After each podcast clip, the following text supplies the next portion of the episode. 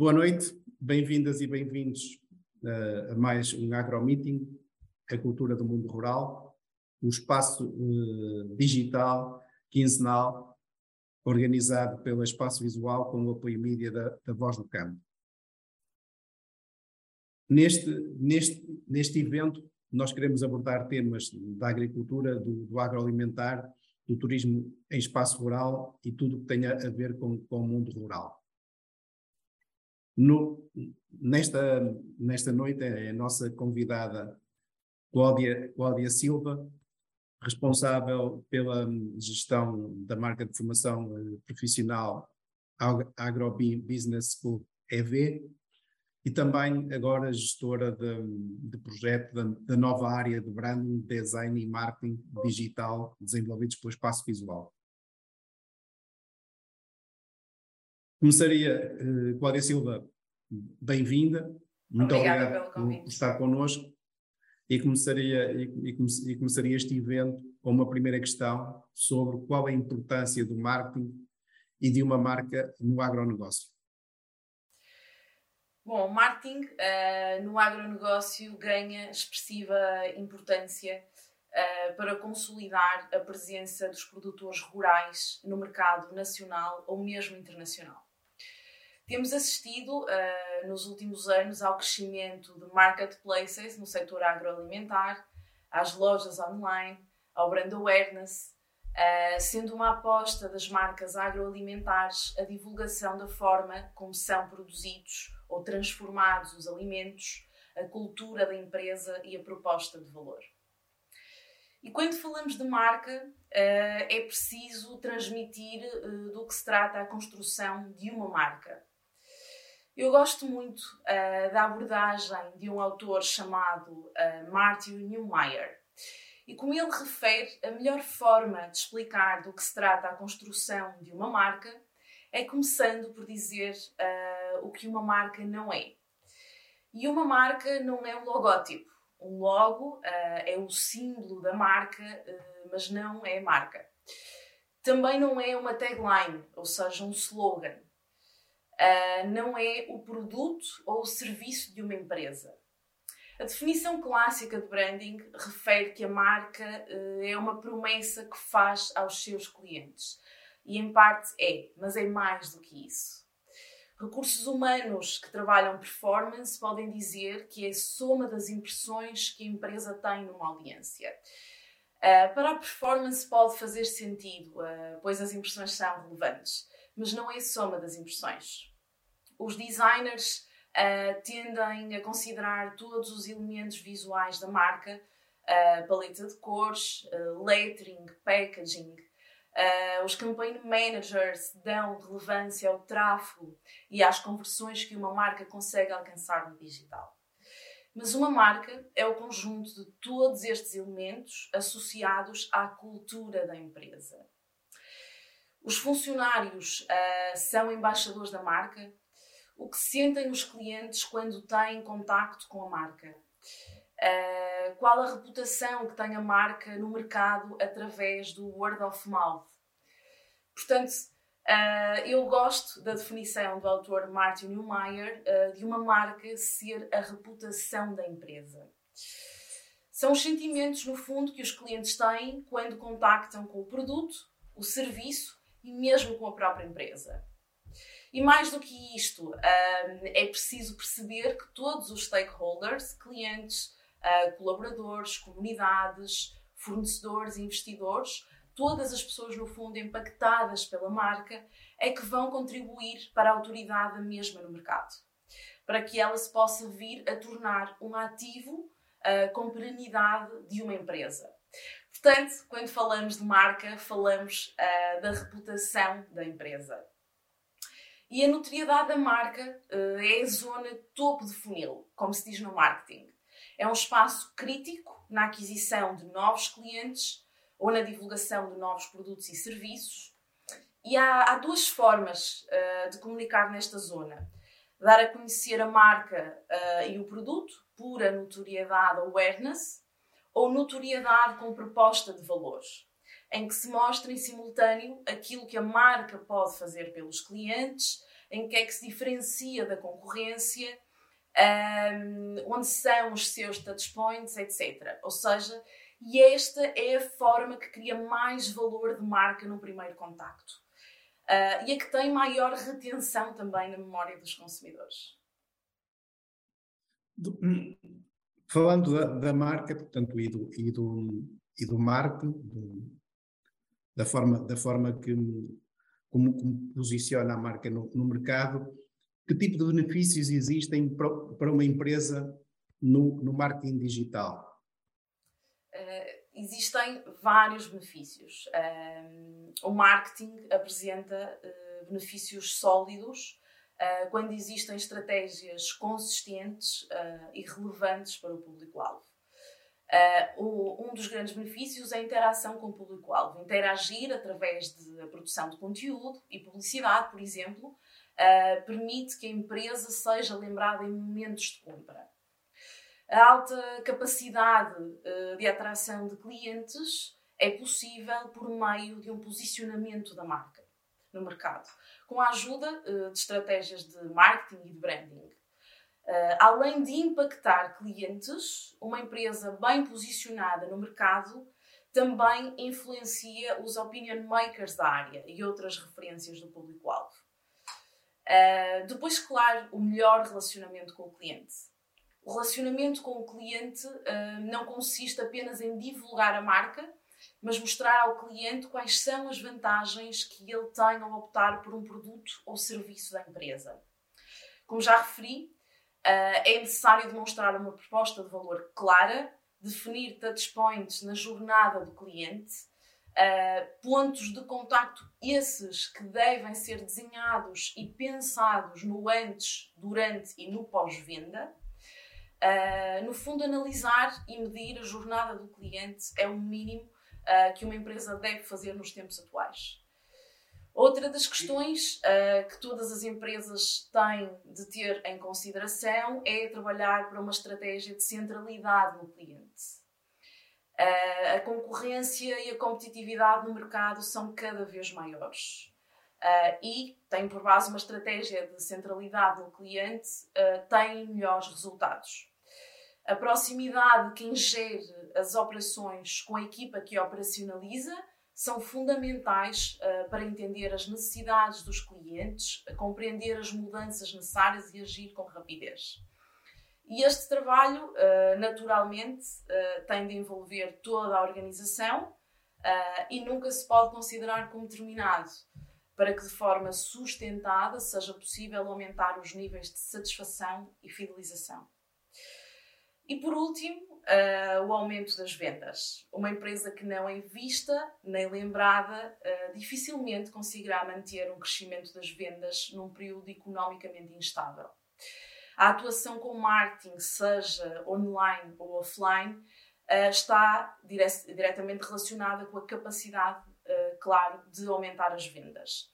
E no online, este benefício é claramente maior. Eh, logo, pela possibilidade de ser altamente escalável e pelas inúmeras estratégias digitais que existem hoje em dia. Em síntese, Quais são as vantagens do marketing digital em relação ao tradicional? Um, portanto, a primeira grande vantagem, uh, eu diria, é a mensuração de resultados. Numa campanha tradicional, uh, a marca nunca conseguirá medir quantas pessoas viram uh, um anúncio de televisão, na rádio, no outdoor, e quantas delas optaram pela compra sendo influenciadas por aquele anúncio. Já no online, quase todas as ações de diferentes estratégias podem ser mensuradas com precisão. Por exemplo, é possível identificar quantas pessoas viram um anúncio no Facebook ou no Google uh, e saber precisamente quantas delas clicaram no anúncio demonstrando interesse pela oferta, ou mesmo uh, quantas delas converteram em venda. Esta capacidade de mensuração dos resultados permite que as estratégias digitais possam ser constantemente analisadas e otimizadas. Outra das grandes vantagens é, sem dúvida, a segmentação do público-alvo. Uh, enquanto que pessoas de todos os tipos e preferências veem um outdoor ou um anúncio de televisão, numa campanha online, a empresa pode limitar a exibição do anúncio de acordo com as preferências e as características do público-alvo. A segmentação de leads, ou seja, de potenciais clientes, torna as abordagens de marketing digital muito mais assertivas e com maior potencial de reverter em vendas. Porque impacta, vejamos, uh, utilizadores uh, com as características dos consumidores da empresa ou mesmo pessoas uh, que demonstraram interesse prévio pelo produto ou serviço. Tendo, tendo em conta estas, este, este enorme leque de, de, de, vantagens do, do, marketing digital e, e, e, sendo uma ferramenta nova, pergunto, como, como, iniciar uma estratégia de marketing digital para o agronegócio? Uh, o, o, primeiro passo uh, passa uh, por construir um site da empresa. poderá ser uma opção para certas empresas agroalimentares não ter, um, não, não ter um site e estar apenas num marketplace.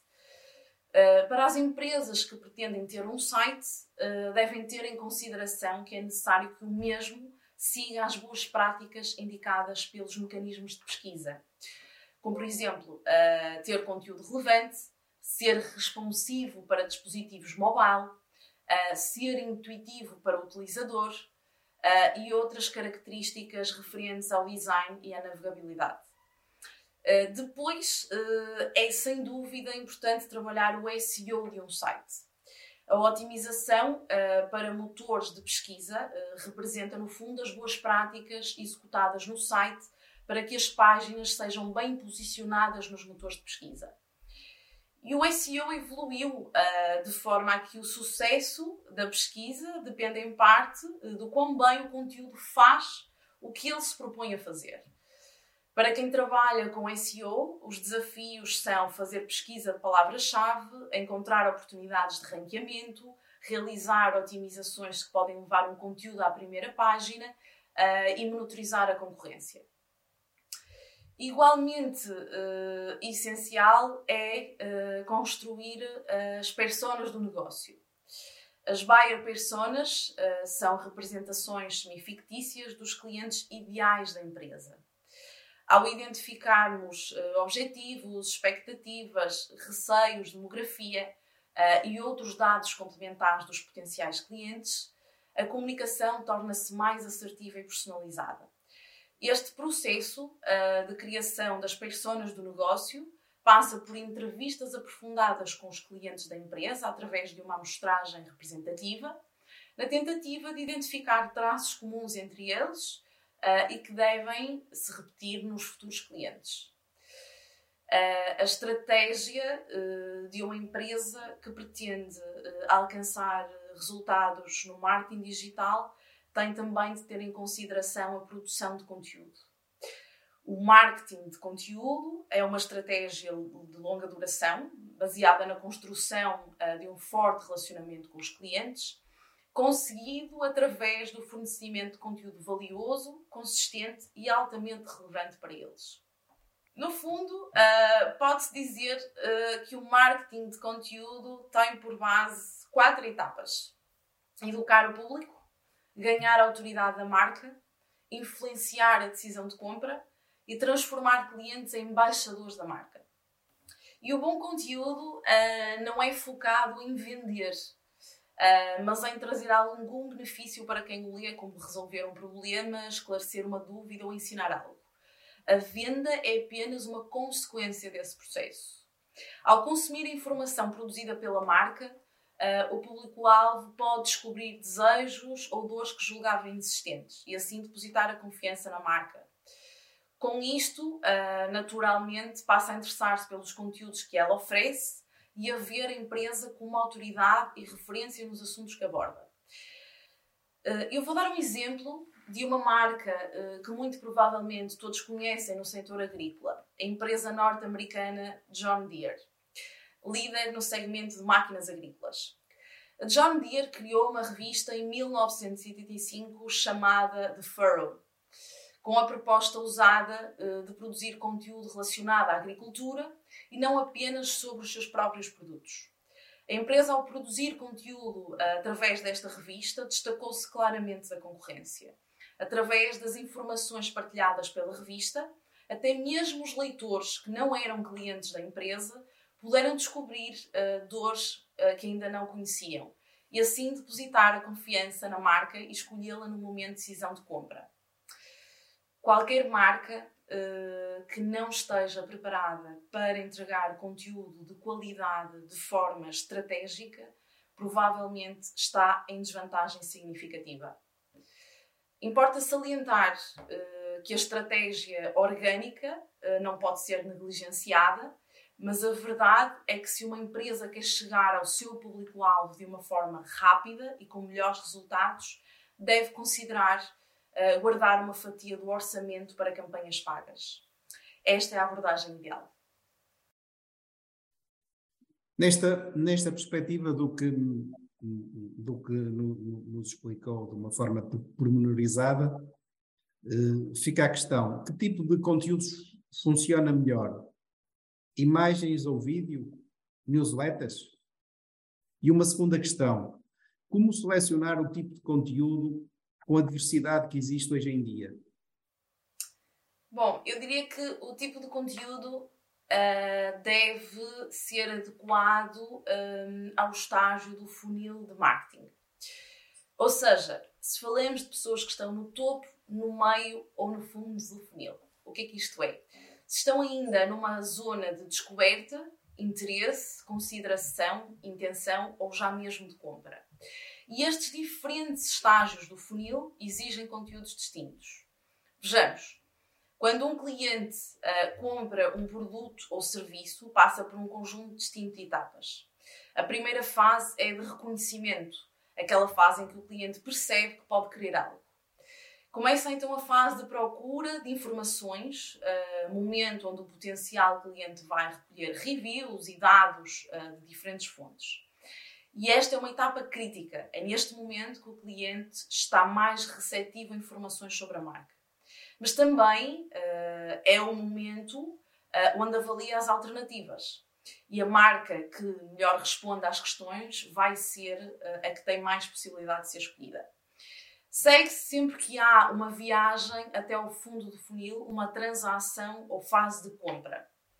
Mas não termina aqui. Uh, tão ou mais importante é a fase pós-compra, quando os clientes começam uh, efetivamente a usufruir do produto ou serviço uh, que compraram uh, e, compar e comparam com o resultado com as suas expectativas. Se funcionou como esperava, Uh, o que partilham sobre a sua experiência de utilização com, com relações próximas e a própria comunidade. Uh, portanto, a fase que chamamos já de retenção e advocacia, ou seja, são os defensores da marca. E por estas diferentes fases existem uh, conteúdos que funcionam melhor do que outros e que passam por vídeos, imagens, podcasts, e-books, artigos, landing pages, uh, e-mail marketing, testemunhos, a prova social, uh, funciona muito bem, por exemplo, quando já há intenção de compra. O público vai julgar o conteúdo uh, pela relevância da informação, pelas emoções que desperta uh, e também pelo aspecto visual.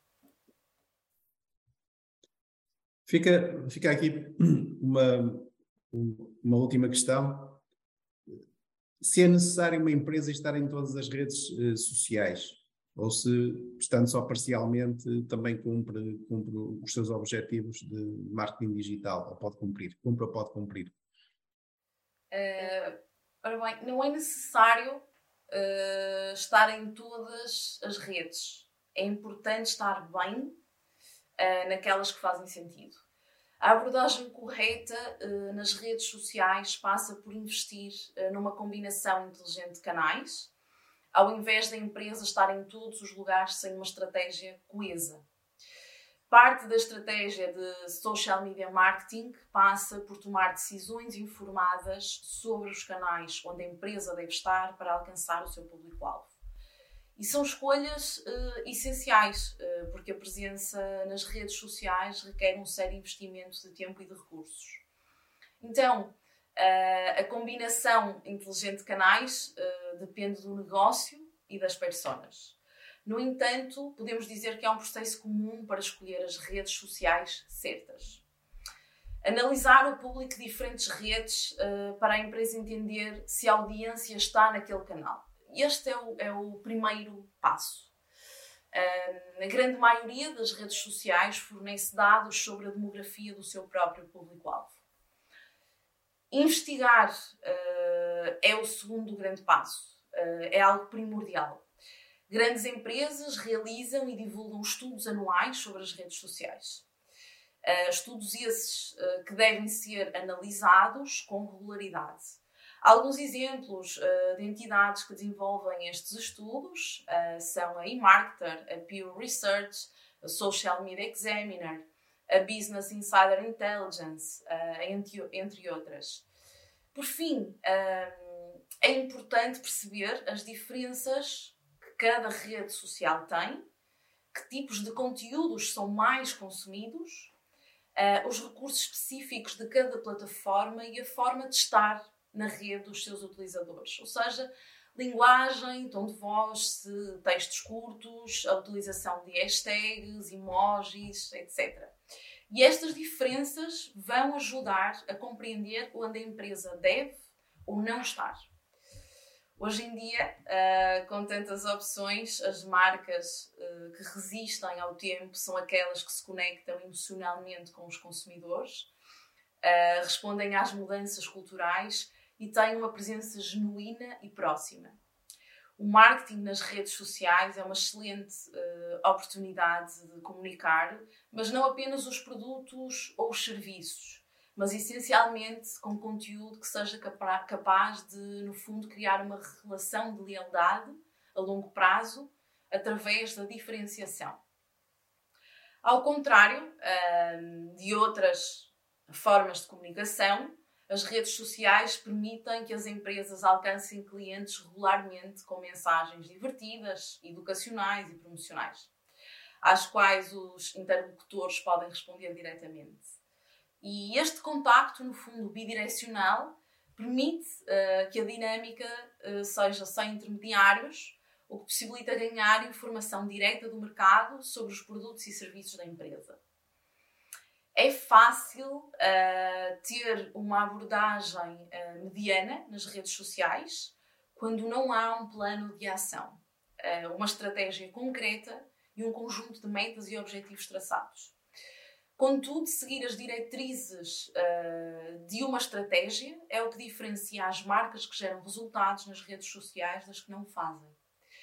E uma estratégia de redes sociais deve mapear uh, como a organização planeia usar as diferentes plataformas para alcançar importantes resultados de negócio. Uh, a organização deve ter sempre em consideração as seguintes questões Quais, quais as metas a alcançar com a estratégia nas redes sociais? Um, qual o público-alvo que se pretende atingir? Uh, um guião para todas, as redes, para todas as atividades nas redes sociais, um calendário editorial uh, e um planeamento entre 3 a 6 meses. E depois uh, é testar, testar, testar e otimizar ao longo do tempo. Eu dizia há pouco uh, que é necessário um conjunto de metas e objetivos para gerar resultados. E um objetivo estratégico deve representar uh, sempre um resultado significativo para o negócio da empresa, fácil de ser rapidamente apreendido e fácil de medir. Alguns dos objetivos mais comuns quando falamos de redes sociais são o envolvimento dos clientes, o que comumente chamamos no léxico digital de engagement, a geração de leads, o aumento das vendas, o aumento de visitas à página, ou seja, tráfego, o alcance da marca e a percepção da marca. para as empresas não preparadas, estas questões podem ser uma ameaça. Para as empresas que se preparam bem, Uh, a revolução digital pode significar uma grande oportunidade, uh, mesmo no que diz respeito à afirmação de marca. Cláudia Silva, obrigado por esta, por esta um, explicação pormenorizada, mas eu, eu, eu gostava de, de, discutir aqui um, um pouco, uh, um pouco a, a envolvência do, deste, deste novo projeto da, da Espaço Visual. A Espaço Visual, o que, é, o, que é que, o que é que pode, o que é que faz, o que é que pode fazer para para ajudar eh, cada um dos interessados nesta área do, do marketing digital. A Espaço Visual abriu uh, em outubro do ano passado uh, esta área de negócio ligada à parte branding, design e marketing digital. Uh, portanto, sentimos ao longo dos últimos anos que fizemos um caminho interno com a equipa também, com o crescimento da própria equipa, com as valências e com o conhecimento que temos hoje dentro de Portas. Uh, e, portanto, neste momento uh, estamos preparados para uh, abraçar novos projetos e fazer, no fundo, as empresas do setor agroalimentar e também de turismo rural crescerem ao nível da comunicação e de todas estas questões ligadas à parte de design e marketing digital. Do ponto de vista do, da dimensão da, da empresa, ou seja, uma empresa que tenha produtos para o mercado e, portanto, precisa de, conquistar novos clientes todos os dias. Um, a diferença de tamanho da empresa ser micro, pequena ou média empresa faz muita diferença na, neste trabalho do, do, marketing digital por parte da Espaço Visual? Uh, não, no fundo não, repare. Uh, é ainda mais importante para uma microempresa uh, para uma empresa pequena trabalhar estas questões uh, de marketing digital uh, e de branding, no fundo, para conseguir alcançar os resultados que deseja. sejam eles a percepção da marca no mercado, o que os consumidores dizem sobre ela, seja o próprio aumento das vendas. E, portanto, há uh, um certo mito que é preciso desmistificar, é que as empresas precisam tanto ou mais do que as grandes empresas de marketing digital, de publicidade. Um, e, e, quando eu digo marketing digital, uh, obviamente que estão inerentes várias áreas aqui dentro do marketing digital deste guarda-chuva que é o marketing digital. E, portanto, é necessário trabalhar tantas as questões do website, de, de, de tráfego orgânico, uh, de produção de conteúdo, de criar rúbricas e um calendário editorial, como eu dizia há pouco, nas redes sociais, ehm, para que as pessoas se envolvam com a própria empresa. Uh, e ao mesmo tempo também apostar uh, em campanhas pagas, porque sem dúvida que só estas duas estratégias juntas é que conseguem alcançar bons resultados a curto e a longo prazo. Cláudia Silva, muito obrigado por este tempo que estivemos juntos a falar sobre a importância do, do marketing no agronegócio. Foi uma, uma excelente explicação e despeço até ao próximo agromeeting. Uma boa noite. Obrigada.